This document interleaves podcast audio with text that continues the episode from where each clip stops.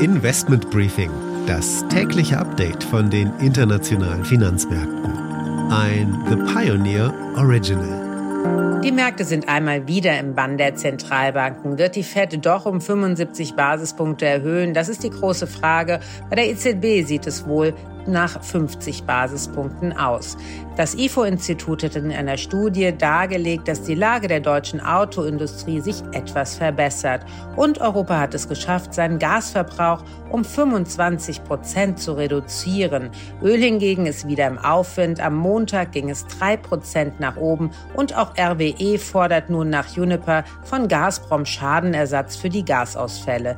Die Credit Suisse Aktie, sehr interessant, die steigt, denn der saudische Kronprinz will sich an dem Investmentbanking Spin-off der Bank beteiligen. Damit würde Saudi-Arabien indirekt eine Banklizenz in Europa erwerben. Damit einen schönen guten Morgen aus Frankfurt. Mein Name ist Annette Weißbach. Ich freue mich, dass Sie auch bei der heutigen Ausgabe mit dabei sind.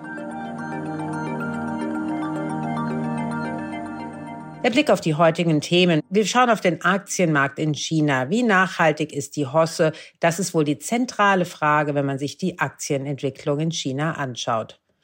Mit dem Analysten Jürgen Pieper vom Bankhaus Metzler gucken wir detailliert auf Volkswagen. Die Aktien sind sehr günstig und Oliver Blume scheint ernst zu machen mit einer neuen Strategie.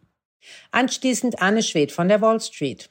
Hier sind wir mit eher schlechter Laune in die neue Woche gestartet. Die Angst vor weiteren aggressiven Zinsschritten ist wieder gestiegen und bei Tesla sorgten Insiderberichte für einen weiteren Abverkauf der Aktie. Das Investment des Tages ist Indien. Ein All-Time-High beim Benchmark Nifty 50 ist der Grund, einmal richtig hinzuschauen. Das sind die Themen heute. Die komplette Ausgabe hören Sie als Teil unserer Pionierfamilie. Alle Informationen dazu finden Sie online unter thepioneer.de. Ich hoffe natürlich, wir hören uns schon bald in aller Ausführlichkeit wieder.